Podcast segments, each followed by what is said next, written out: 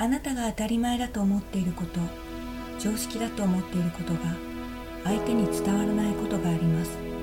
それで怒りや悲しみや不安な感情が湧き上がり孤独感を抱きます。この番組は笑顔で毒を吐く心理カウンセラー萩原亜美が日常生活において感じた「どうして?」と思う他人の言動について語っていきます。人の数だけ常識があります。自分の常識だけが正しいと思うから辛くなるのです。あなたとは別の価値観や常識があることを知ると気持ちが楽になり孤独感から解放されます。それではお聞きください。はい。孤独感からの解放メソッド。笑顔で毒を吐くカウンセラー萩原亜美です。こんにちは。今回は第19話私はドラマーその2です。前回に引き続き私はドラマーであるという話をします。私はドラマをやたら見るドラマーですけれども楽器のドラマを演奏するドラマーでもあります。けれども私はドラマーでしょと人から言われたことはありません。私はドラマーですと自己紹介した時だよねドラマーっぽいと言われたことも一度もありません。逆に意外という目をされます。まあそれはそれで合っています。というのも私はドラムを叩くのは下手だからです。どんなに練習してもそんなに上達しません。私はドラマーとしての才能はないのでしょう。好きだからといって得意になるわけではない。ということをドラムを通じて知ることができました。バンド仲間からベースをやったらと何度か言われました。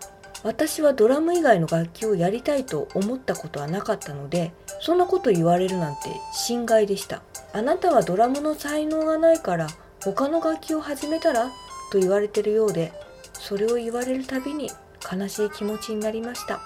私は中学校ぐらいからドラムに興味を持ち始めました。数ある楽器の中で演奏できるようになりたいと思ったのはドラムだけです。中学ぐらいから学校でバンドやる人っていうのがどんどん出てきてテレビでもバンドのグループとか歌番組とかに出てきてそういうバンドの演奏を見ると私はドラムばかり目が行きます。演奏を聴いてもドラムの音が耳に入ってきます。今年のお正月に放送されていた番組で芸能人格付けチェックというのがあります。私はこの番組が大好きでだいたいお正月に放送されるんですけれども毎回楽しみにして喜んで見ています。この番組では A と B のどちらが高級かとかプロかとか本物かっていうのを当てていくんですね。当てていったら一流芸能人ということで外したら二流芸能人三流芸能人ってどんどん格付けが下がっていくっていう番組です。その中の一つで A と B のどちらがプロのオーケストラでしょうかというお題がありました。片方がプロのオーケストラでもう片方は大学の部活だかサークルだかのオーケストラということです。それで A と B それぞれ同じジャズの曲を演奏していました。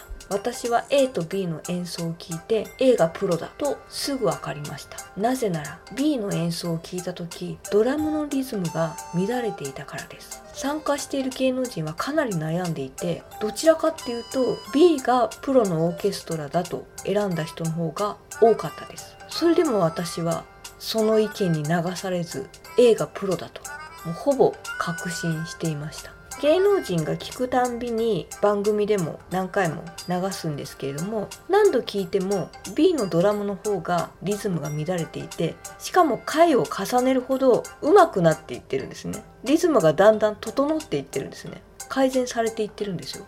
プロだと演奏していくうちに慣れてきてだんだん上手くなるなんてありえないです。プロは最初から安定した演奏をします。そこで私思ったのはなぜ芸能人の皆さんは B を選んだ人の方が多かったのかなというと感情を揺さぶられたからではないのでしょうか。A の方は安定して同じような演奏をしているのでそれって裏を返せば変わり映えがなくてつまらないとも受け取れます。一方 B は毎回違う演奏をしてしかも徐々に上手くなっているのでなんかそこに感動とか面白さというか応援したいという気持ちになったからこそ B の演奏の方に惹かれたのではないでしょうか。私は成人になってからドラムを始めどんなに練習してもあまりうまくならなかったけれど今回の格付けチェックを見てドラムの音を聞き分けることは人よりできるようになったんだなとしみじみ思いました。何かに興味を持って始めてみてそれがあまり身につかなかったとしても無駄ではないということです。やってみたからこそ自分には才能がないんだなっていうことが分かりますしやってみたからこそ今まで持っていなかった今回でいうドラムを聴き分ける力というか感性が持てるようになります。あなたがもし興味を持っているものがあるのならばとりあえず始めてみましょう。今まであなたが知らなかった新しい世界が広がります。はい。最後まで聞いていただきありがとうございます。孤独感からの解放メソッド。笑顔で毒を吐くカウンセラー萩原亜美でした。それではまた。今回の番組の内容はいかがでしたか？あなたが日常生活においてびっくりした他人の言動を教えてください。番組で紹介させていただきます。またこの番組のご感想ご意見もお待ちしております。お問い合わせ先はいずれもメールで受け付けております。